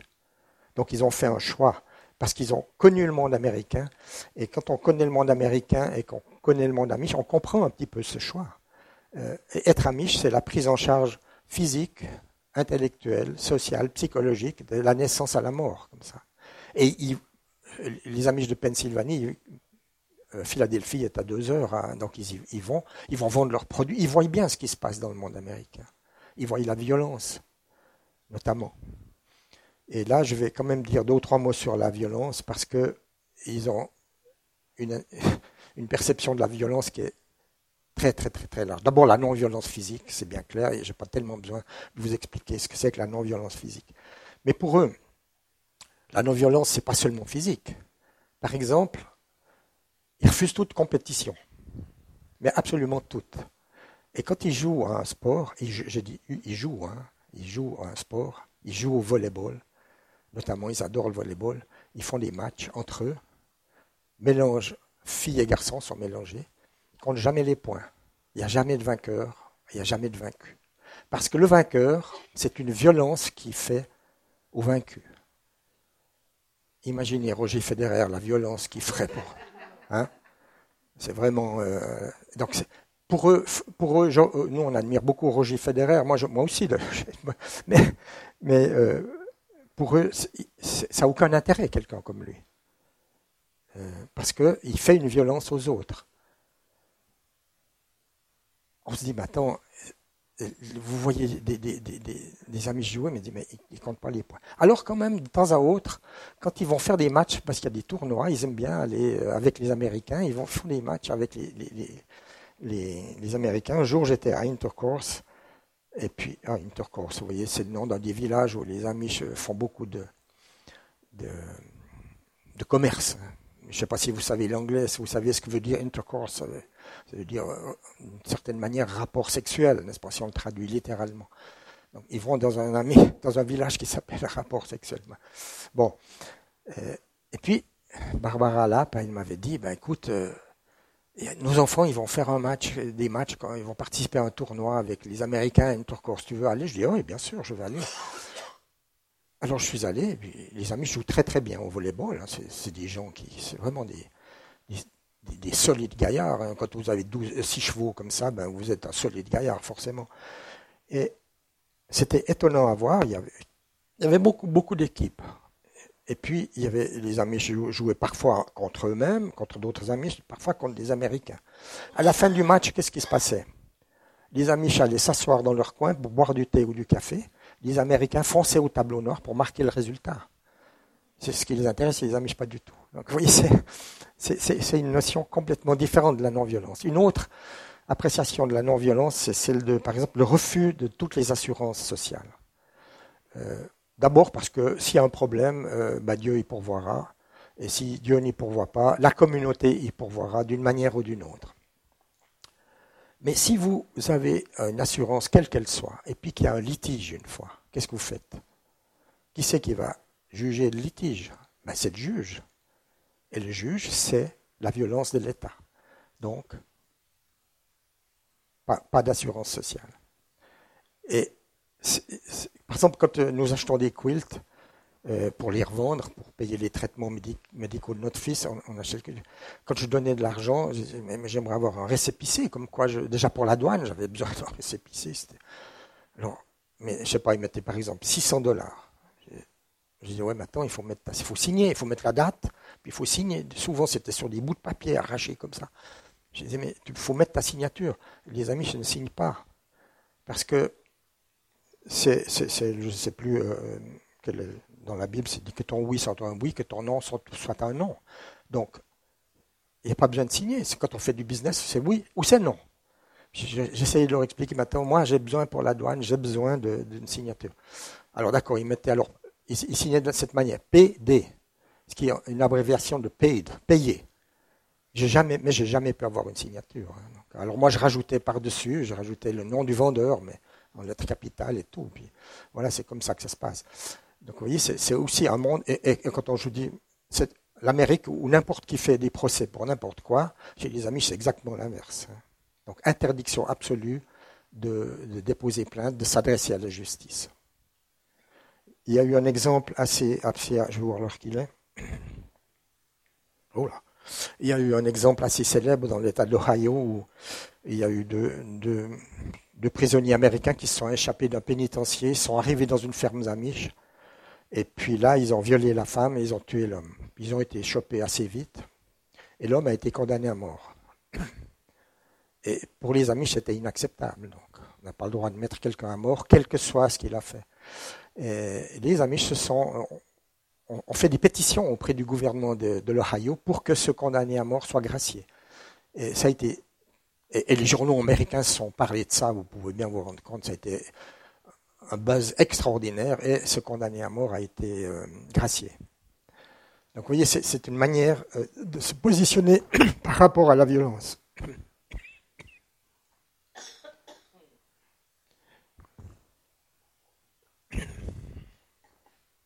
Donc vous voyez, c'est un monde aussi quand même, c'est un monde assez limité. Hein, donc, mais, mais, à l'intérieur de cette limite, hein, il y a, des, il y a, des, il y a une liberté parce que c'est un choix de devenir amish, hein, comme, comme je l'ai expliqué. Mais il y a des choses qui, par exemple, peuvent nous énerver aussi. Par exemple, le, refus des, instruments musicaux.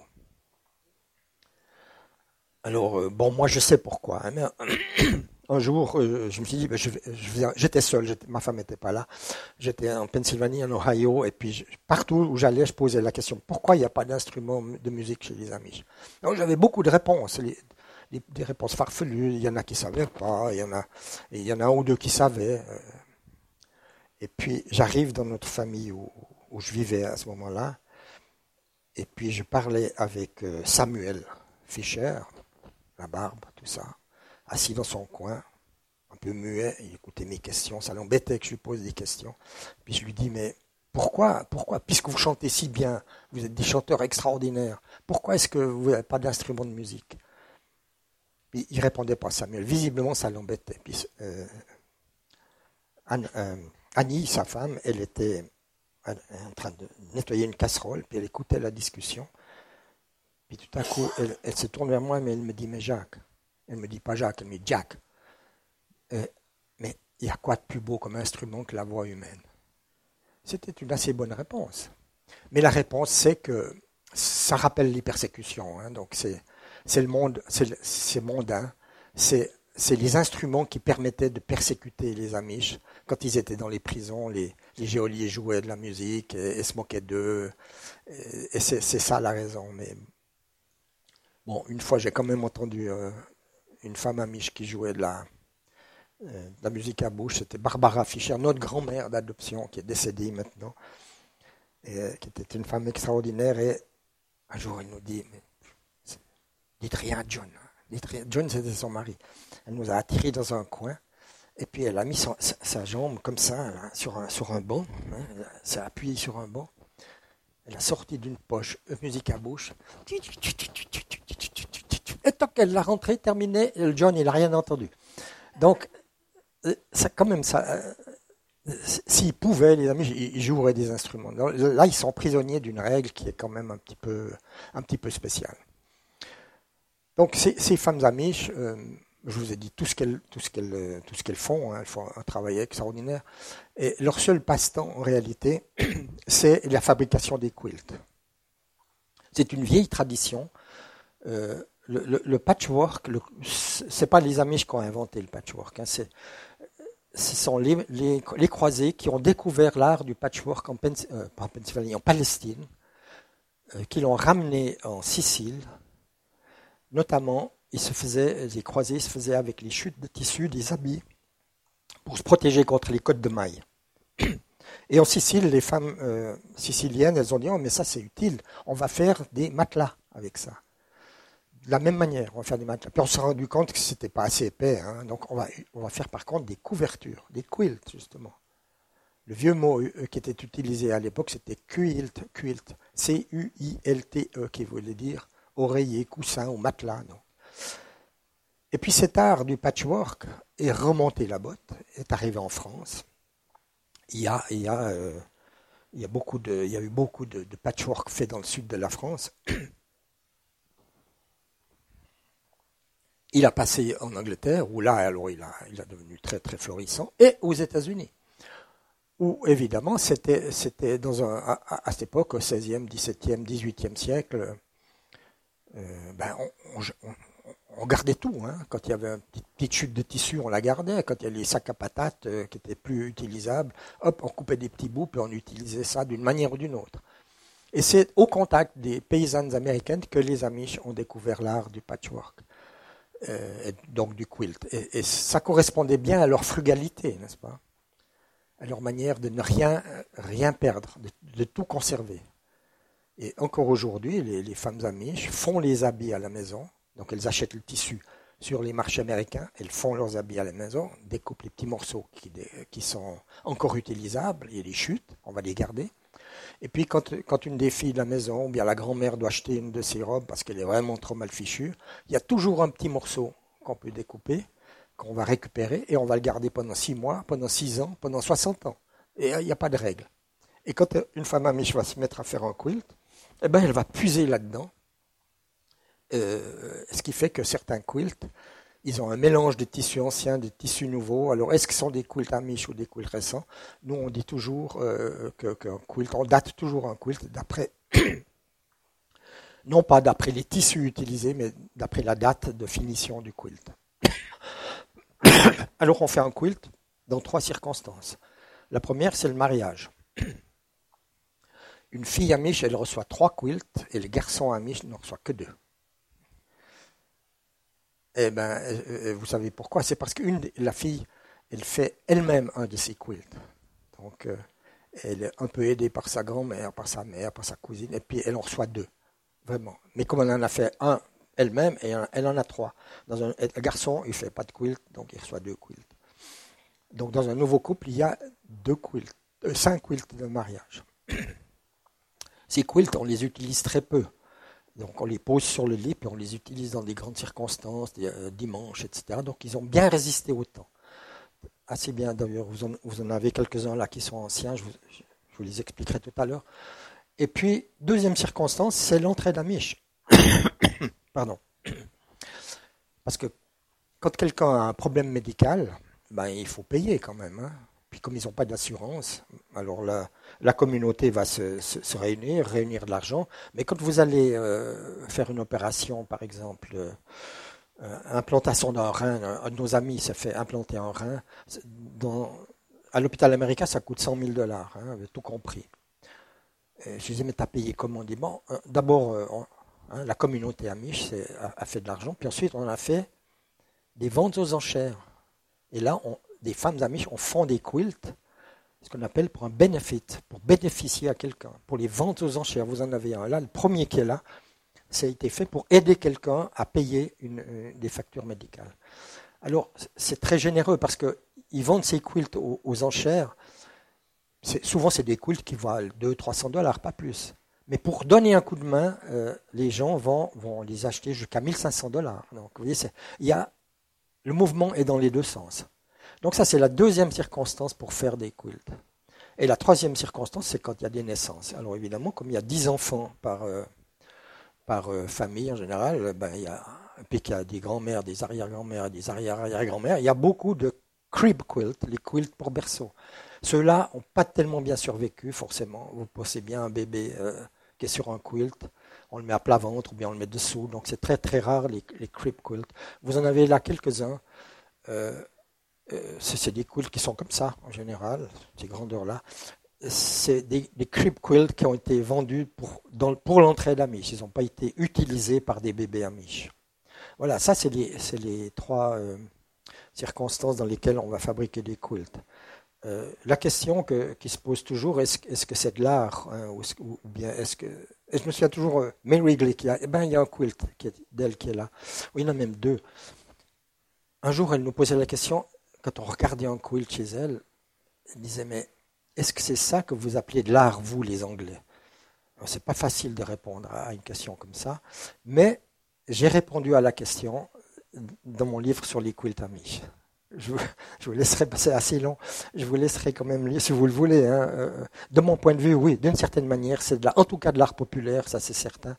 Mais il y a certaines pièces qui sont assez extraordinaires à voir. Il y a ici le deuxième quilt que vous pouvez voir là. C'est une femme qui s'appelait Rachel Stoltzfus, qui était une, coloriste extraordinaire. Elle surpiquait très mal, donc elle donnait à sa, sœur de surpiquer les quilts. Et, sa sœur surpiquait encore plus mal, mais bon, c'est comme ça. Mais parce que le, le, piquage, c'est comme une écriture manuelle, hein, donc ça sculpte le quilt. Si vous allez le toucher, après tout, vous sentirez très bien dans certains quilts, surtout ceux qui ont trois couches, parce que le surpiquage, vous le sentez, vous le sentez très bien au, passage. Euh, et, elle, elle a fait ce quilt dans les mois qui ont suivi le décès de son mari. Et vous verrez, c'est un vitrail, c'est un vitrail extraordinaire. Et elle a réussi avec, il y a beaucoup de noir dans ce quilt, il y a beaucoup, beaucoup de noir. Et elle a réussi à faire quelque chose de lumineux uniquement avec des couleurs sombres. Je trouve que c'est une pièce rarissime, vous verrez, euh, en, vous déplaçant là. voilà, rapidement dit, ce que c'est que les quilts amish. Euh, ici, derrière, tout derrière, là où il y a un quilt qui est spécial, c'est pour vous montrer l'affrontement de deux mondes. C'est un culte américain. Euh, il, a, tout ce que les Amish ne, font pas. Il y a, de l'application. Donc, un, patchwork, c'est ça. Hein. c'est ça. C'est deux tissus qui sont mis comme ça. L'application, c'est deux tissus qui sont mis comme ça. Donc là, vous avez les fleurs sont appliquées, elles sont posées dessus. Et, et en plus de ça, il y a des tissus imprimés. Et les tissus imprimés, c'est mondain, c'est interdit. Et là, je vais clore là-dessus. Après, vous pourrez mettre des discussions. Pourquoi est-ce que c'est interdit Parce que le fameux Jacob Aman, qui a eu une dispute, c'était un ménonite qui s'est disputé avec les ménonites à Sainte-Marie-aux-Mines en 1693. Il a eu une dispute théologique, j'abrège la dispute. Et ceux qui ont suivi Jacob Aman ont été appelés les Amaniches, et par contraction, c'est devenu les Amish, qui, suite aux persécutions de Louis XIV, sont tous partis en plusieurs vagues aux États-Unis. Mais Jacob Aman, il était évêque de son État. Il ne savait pas écrire, mais il savait lire. Mais il était tailleur aussi. Et c'est lui qui a, une fois pour toutes, taillé le pantalon amiche. Il a dessiné et fait tailler le pantalon amiche. Vous avez des photos là, des pantalons euh, amiche. C'est le pantalon à pont. Il n'y a qu'un modèle. Et pour les robes des femmes amiches, il n'y a qu'un modèle dans tous les États-Unis, encore aujourd'hui. Par contre, il a aussi euh, interdit les tissus imprimés parce que c'était la mondanité, la frivolité, c'était le mot utilisé. Et puis, il y a certaines couleurs qui sont interdites euh, dans les habits, c'est des jaunes. Et puis le, rouge pétant. Alors, le rouge pétant, on peut discuter parce que qu'est-ce que c'est qu'un rouge pétant Mais le jaune, le jaune alors, c'est une. Euh, au Moyen-Âge, c'était une, couleur maudite. Hein. C'était la, couleur des, des, traîtres, des félons. Et une fois, un sociologue balois, d'ailleurs, à qui je posais la question, m'a dit Mais tu sais, au, au Moyen-Âge, les prostituées, ils portaient le jaune. Donc voilà, mais on ne sait pas exactement, les amis eux-mêmes ne savent pas pourquoi. Si on pose la question, elles ne savent pas. C'est interdit comme ça. C'est comme ça. Voilà. Voilà, je crois que j'en ai terminé.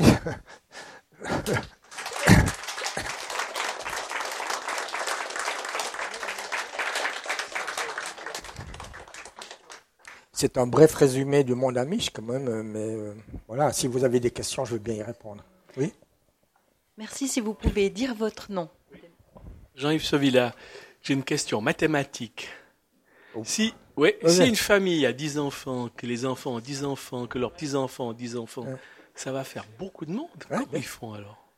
Parce que la terre, elle peut pas multiplier. La terre arable en particulier. Oui, oui, vous avez raison. Euh, c'est une très bonne question. Donc, euh, les premières implantations, c'était en, Pennsylvanie, ensuite en Ohio, ensuite Indiana. Ensuite, les Amish se sont, vont toujours, été toujours plus loin, toujours plus loin, toujours plus loin. Ils ont même été jusqu'au Mexique, euh, mais ça n'a pas marché au Mexique. Et il y, a des, il y a des communautés Amish au Canada, donc il y a aussi une possibilité d'extension. Mais il y a un problème, en effet, parce qu'il n'y a qu'un garçon qui va hériter de la ferme. Qu'est-ce que vont faire les trois autres garçons? Alors, s'ils ont les moyens, ils vont acheter une ferme ou bien aller plus loin, mais ils ne peuvent pas aller plus loin que plus loin. Hein. Bah voilà, la terre est finie. Voilà, alors qu'est-ce qu'ils font? Ils font d'autres métiers. Ils font des métiers de la terre ou des métiers euh, proches de la terre, et notamment construire des, maisons. Mais ils habiteront toujours dans une ferme. Parce qu'il faut, il faut vivre près de la terre. C'est comme ça qu'on doit élever une famille, c'est près de la terre. Donc ils vivent dans une famille, mais ils peuvent faire des travaux, d'autres travaux, notamment euh, eh ben, ben, ben, constructeur. C'est des charpentiers extraordinaires. Je ne sais pas si vous avez vu le film Witness, où, on les voit construire une, une, ferme en trois semaines. J'ai souvent vu ça. Euh, c'est fantastique à voir. Euh, les fermes brûlent assez souvent. Hein, donc, euh, il y a toujours, dans un district religieux, il y a toujours assez de bois pour reconstruire deux fermes. Donc quand une ferme brûle, celui qui a perdu sa ferme, il n'a pas de souci à se faire pour le bois. Il est prêt, le bois. Et la communauté va venir tout de suite pour, aider à reconstruire la ferme. Alors j'ai assisté ça. La première fois où j'ai assisté ça, j'arrive, puis Barbara me dit, tu as de la chance, il y a une ferme amiche qui a brûlé. Tu verras, comment, comment on reconstruit. alors j'ai vu, c'était le, vendredi, le samedi, euh, il n'y a rien eu, le dimanche, je ne travaille pas. Et le lundi, je vais sur le lieu. J'étais là avec le directeur du collège de, de Puy, en plus. Il a vu ça, il tombait des nues aussi. Et puis, euh, il y avait là des, des tracts. Il dit, maintenant, ça ne correspond pas à ce que je raconte, moi, dans mes conférences. Ils n'ont pas de tracts, pas de moteur, les Amish. ben non, c'était des Ménonites ou des Américains qui viennent. Ils débarrassent tout ça. Le soir, il n'y a plus rien. Le mardi, les Amish recommencent à faire le, faire la, à reconstruire la ferme. Il y a tout le monde qui aide. Hein. Il y, a, les jeunes charpentiers, ils sont debout sur les fêtes. Euh, il y en a qui coupent du bois. Il y a les grands-mères qui font du thé, des, des grands-mères plus jeunes qui font à manger. Il faut nourrir 250 personnes hein, qui sont là. Et le samedi, la ferme est terminée. C'est extraordinaire. C'est incroyable à voir. C'est incroyable à voir. Je garde le crachoir un moment. Deuxième question religieuse. Circoncision. Aucune idée. Euh, je crois. Euh, écoutez, je ne sais pas. Ah, vous savez pas. Ah bah non. Tu vous ai dit, je ne peux pas tout savoir. D'accord. Mais. Oh, bon. sais pas. C'est d'habitude dans les, dans les sociétés qui font ça, c'est une cérémonie. Ouais. je peux dire, à ma connaissance, je pense pas. Je pense pas. Non, mais peut-être pour des raisons médicales, mais pas pour des raisons religieuses. Je pense pas. D'accord. La troisième question, que font-ils avec les déviants? Alors, les malades mentaux, les gens qui sont vraiment euh, agressifs, euh, parce qu'il y a des gens, dans toute communauté, vous avez des gens qui sont des déviants. Oui, oui. Alors, il y, a, des communautés, il y a, en effet, c'est une question que j'ai posée assez souvent, euh, il y a des cliniques pour eux, spécialement pour eux, que les Ménonites, donc les Ménonites, leurs cousins en religion, qui eux peuvent faire des études supérieures, ont créé des, cliniques pour ces gens-là. en Indiana, en Ohio et tout ça donc ça existe, ils savent très bien, ils sont et ils acceptent ça, ils acceptent même que des psychologues s'occupent d'eux, alors que euh, c'est limite hein, pour le plan. Euh, est-ce qu'on peut discuter de ces problèmes-là? Non, eux, ils acceptent, mais c'est des, des Ménonites qui s'en occupent, d'autant plus facilement que les Ménonites parlent aussi le Pennsylvania Dutch. Voilà.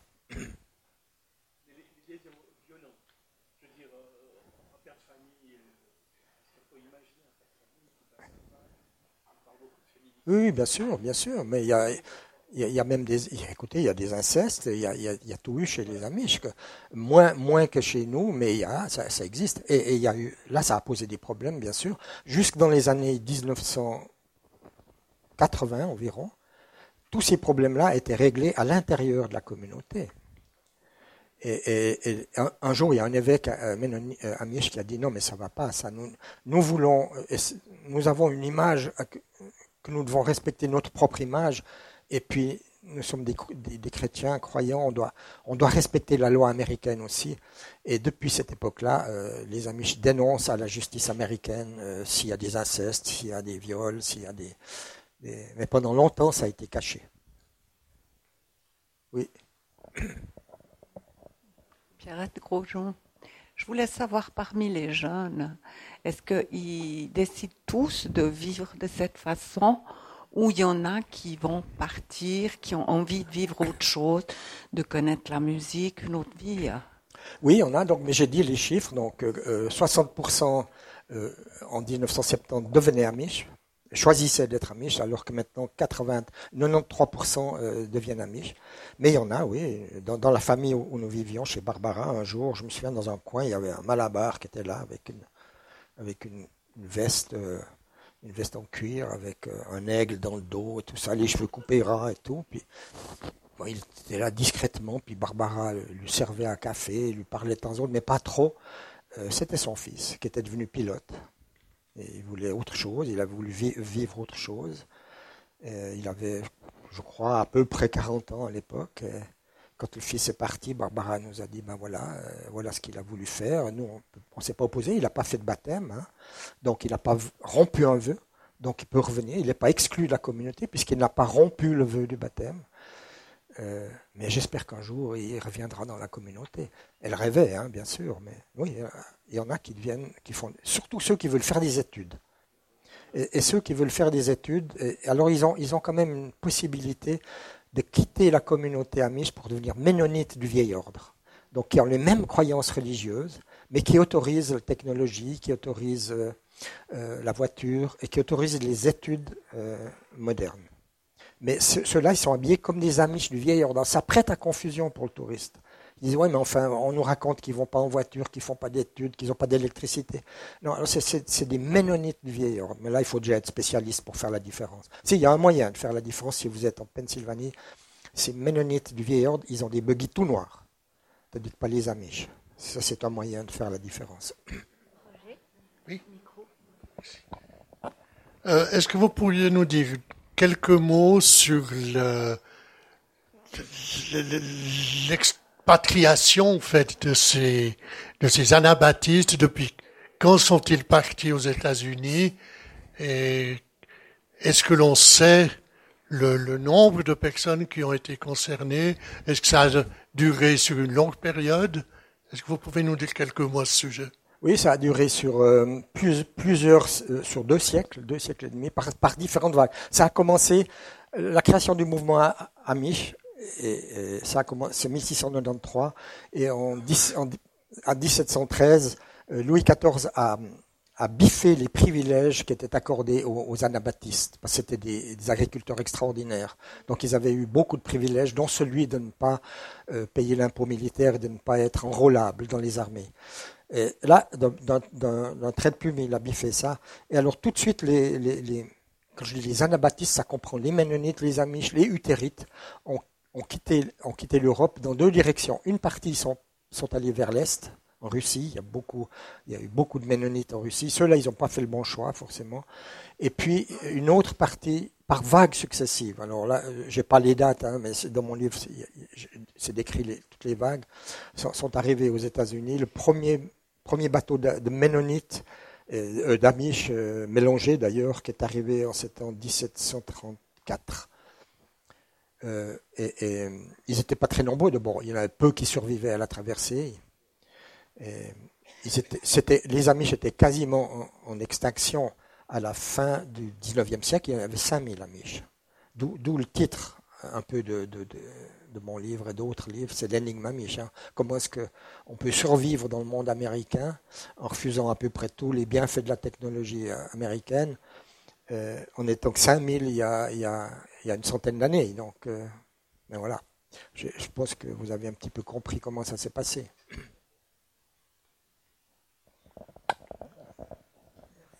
Oui, Georges Bess, vous ne nous avez pas parlé des boutons des vareuses.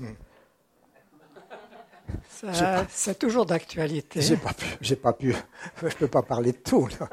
Oui, oui. Non, mais, bien sûr, c'est toujours d'actualité. Euh, les, boutons sont interdits, bien sûr. Ça, c'est un souvenir de la, de la Révolution française, où, où, les petits marquis étaient boutonnés comme ça. C'est, alors, bon, ils, ont des boutons, hein, c'est pour tenir la, Moi, j'ai des bretelles comme ça, ils tiennent comme ça. Eux, ils les tiennent, les hommes, avec des boutons. Mais sinon, sur les habits, c'est des crochets. Il n'y a, pas de, a pas de boutons. C'est toujours d'actualité, absolument. Et puis, ce qui est toujours d'actualité, évidemment, c'est l'organdie de Saint-Gall. Les, jeunes dames, euh, les, jeunes, les jeunes femmes, les âmes, les grands-mères, tout ça, portent le bonnet blanc d'organdie. J'ai oublié d'en amener un et puis par-dessus, elles mettent la coiffe, la fameuse coiffe que j'ai aussi oublié d'amener. Euh, c'est de l'organdie importé de Saint-Gall encore aujourd'hui. C'est la tradition. Alors c'est pas l'habillement amish, c'est pas un habillement religieux. Donc c'est une identité culturelle. Hein. c'est une manière d'être différent des autres. Mais la coiffe en, en, organdie blanc, bien sûr que ça a quand même une signification. Hein. c'est un symbole de pureté. Et la jeune, fille amish qui va euh, se faire baptiser, elle part au, baptême, elle, porte un tablier d'organdie blanc, euh, symbole qu'elle est, encore pure. Et une fois qu'elle est baptisée, elle va prendre son, tablier d'organdie, elle va soigneusement le plier, le mettre dans une malle, et on le lui remettra le jour de sa mort. Mais ça n'a pas une signification religieuse euh, tellement marquée. Pour que tout le monde entende. Oui, je voulais savoir en fait quel rapport ils avaient avec l'argent, les Amish, parce qu'ils en ont quand même besoin, j'imagine. Oui, Mais c'est quelque chose, euh, voilà, qui peut être aussi pervers dans ces sociétés-là très traditionnelles. Donc, ils, donc placent pas leur, ils placent leur, argent sur un, carnet à la banque, mais ils ont, ils ont pas le droit de rien acheter d'actions ou de, de, fonds ou de, comme ça. Donc, vous savez, c'est des, des, agriculteurs, ils ont besoin d'argent liquide très souvent, donc. Euh, non, mais ils ont un rapport normal, mais ça, non, ils ne spéculent pas. Voilà. Et donc, pour votre première question sur si on l'a reçu ou si on l'a acheté, non, on l'achète. On a tout acheté, nos quilts. On en a reçu deux ou trois qui ont été donnés à notre fils, alors ça, c'est différent. Oui.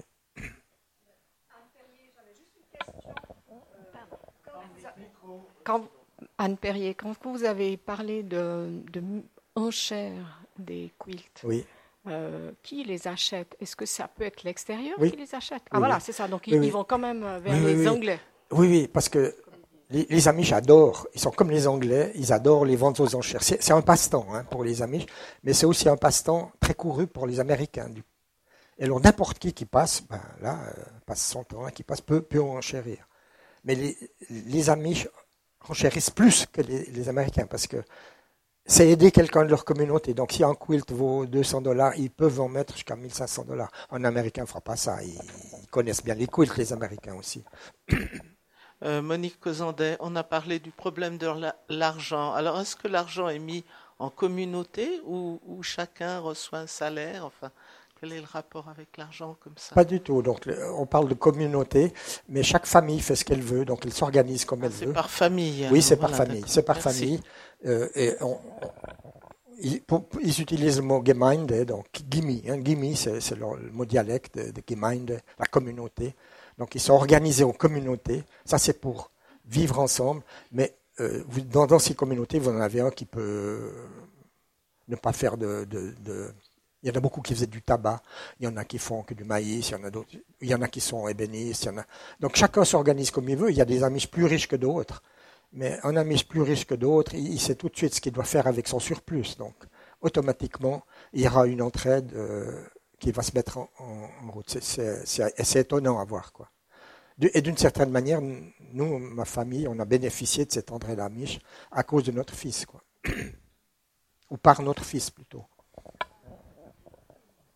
Christine Léonardi, vous nous avez dit que votre fils a maintenant 37 euh, ans. Est-ce qu'ils ont pris votre fils en, charge ou en soin d'une manière particulière? Pas du tout. Ils n'ont pas du tout pris en charge. Euh, euh, c'est nous qui l'avons pris en charge. Et on a appris dans une clinique aux États-Unis à le prendre en charge, mais ça n'a rien à voir avec les, les, Amish. Par contre, les Amish font une prise en charge fabuleuse des, handicapés. Euh, je ne sais pas si j'ai le temps de raconter. Hein, peut-être je vais. Je, vais dans les écoles Amish normales, mais je vais dans les écoles Amish pour handicapés aussi. Ça m'intéresse beaucoup. La prise en charge, c'est extraordinaire. Donc, il y a euh, une fois, on avait eu un procès avec la avec l'AI, et puis au tribunal, l'expert de l'AI était venu et avait répondu euh, à une question du président euh, combien de personnes il faudrait-il pour un enfant comme David Légeret L'expert de l'AI avait dit ben, il faut cinq personnes, en tournus comme ça. Donc vous voyez, chez les amis, il n'y a pas de problème. Hein. La prise en charge, c'est la même. Il faut aussi cinq personnes pour un polyhandicapé, mais il y a toujours quelqu'un qui est là. Et ces quelqu'un a été formé, ceux qui ne font pas d'études, étaient formés euh, sur place. Et, pour eux, c'est la meilleure formation. Mais ils sont quand même pas stupides, ils savent lire des livres aussi, ils savent se faire conseiller par les, Américains. Et, alors, la technologie moderne, dans ces écoles amish, elle est autorisée. Vous avez, par exemple, nous avions, malheureusement il est décédé, mais euh, Leroy Stolzfus, c'était un amish, euh, il avait 22-23 ans, on est devenu grands copains. il était dans un fauteuil, il était attaché parce qu'il était tellement shaky, hein, il tremblait comme ça.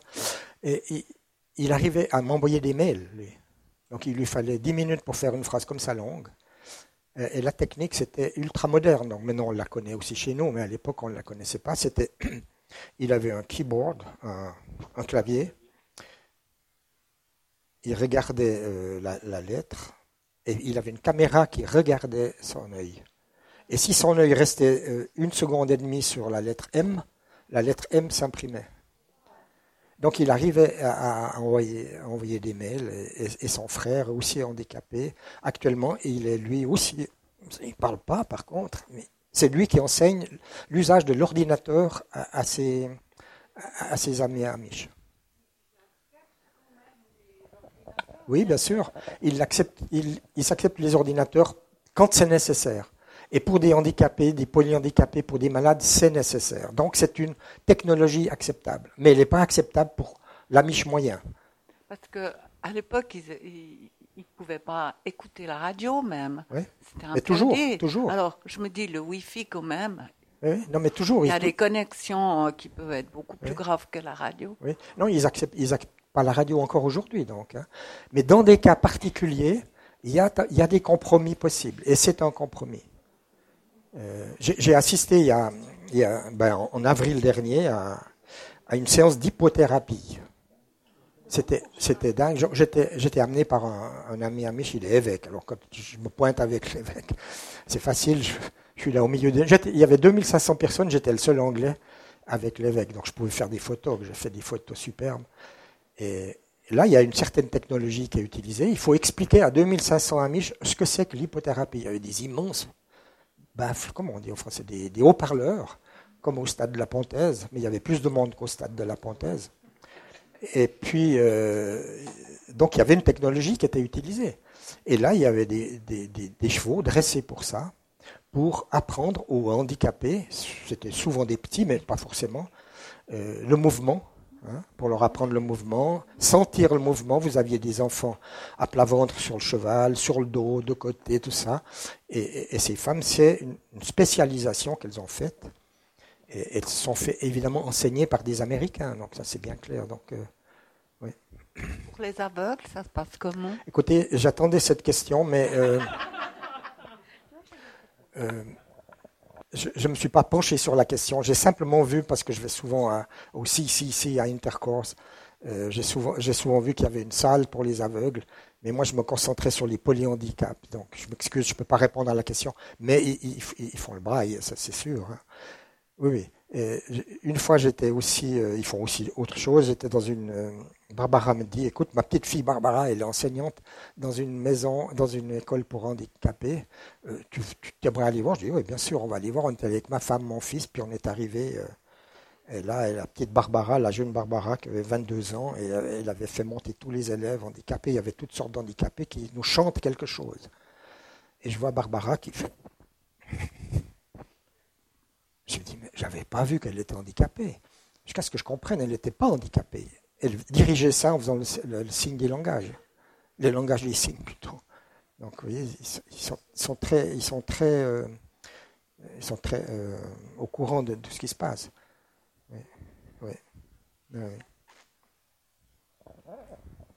Vous avez souvent mentionné euh, le mot d'évêque. Oui. Ça veut dire qu'il y a une hiérarchie euh, pas tout à fait, c'est très spécial encore. je vous avais dit qu'on finirait à deux heures. Hein. Non, non. Euh, donc, quand une communauté, il y a toujours deux, deux comment est-ce qu'on dit, deux euh, ministres du culte et un diacre dans une communauté, et il y a un évêque qui chapeaute deux communautés. Alors, quand on choisit un ministre du culte, c'est la loterie divine. Donc, alors, tout le monde a le droit de vote. Alors, l'évêque est dans un coin, il prend un petit bout de papier, et puis chacun à tour de rôle, les hommes, les femmes vont, et puis ils vont susurrer le nom de Pierre, Jacques, Jean, puis l'évêque il note. Hein, et puis tous ceux qui ont six voix, ils passent au deuxième tour. Et le deuxième tour, c'est la loterie divine. Là, on prend, imaginons qu'il y ait sept, nominés.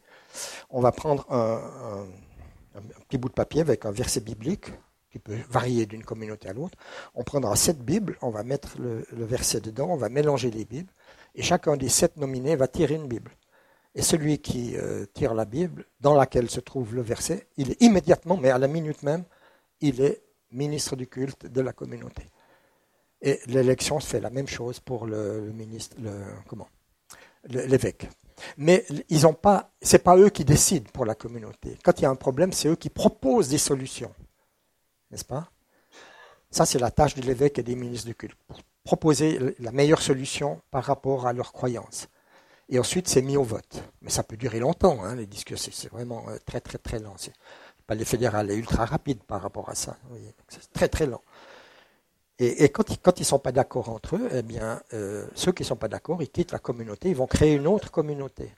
C'est pour ça que la communauté d'à côté euh, peut, avoir des règles différentes.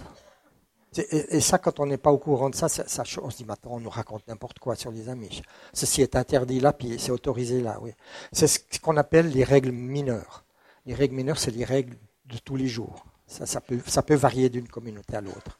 Mais il y a les règles majeures, c'est les règles religieuses, c'est les règles qui ont été écrites euh, en Europe à, au XVIe et XVIIe siècle. Et c'est la confession de foi de Schleitheim en, 1527, c'est un village près de Schaffhouse par là-bas, et la confession de foi ménonite de Dordrecht en 1600 et quelques, euh, qui, est la base de leur croyance et, euh, et, de leur organisation interne.